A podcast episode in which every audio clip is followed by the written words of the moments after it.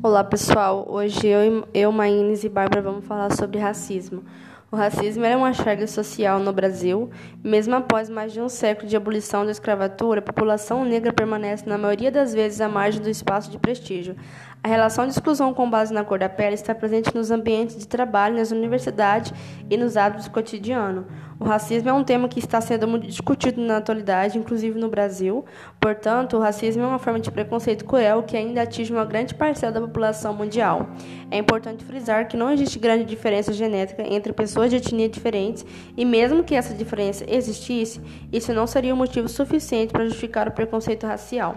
O racismo ele é errado, quem o fez deveria ser castigado. Não importa a cor da pele, o sítio onde vens ou até aquilo que tens. Não importa a cor da pele, porque o valor da amizade é a razão maior para a nossa identidade. Seja qual for a cor, todos temos a faculdade de pensar e ser diferente com respeito pela igualdade.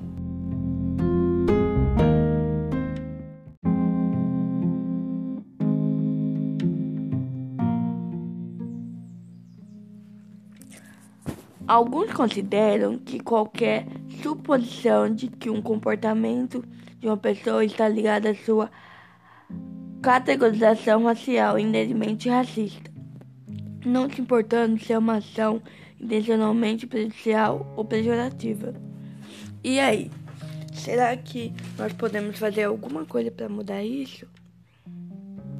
O racismo é um modo de pensar em que dá uma grande importância à noção existência das raças humanas distintas e superiores às outras, onde existe convicção em que alguns indivíduos e suas relações da características físicas digitais e determinadas laços de caráter e inteligência ou manifestação culturais são superiores às outras.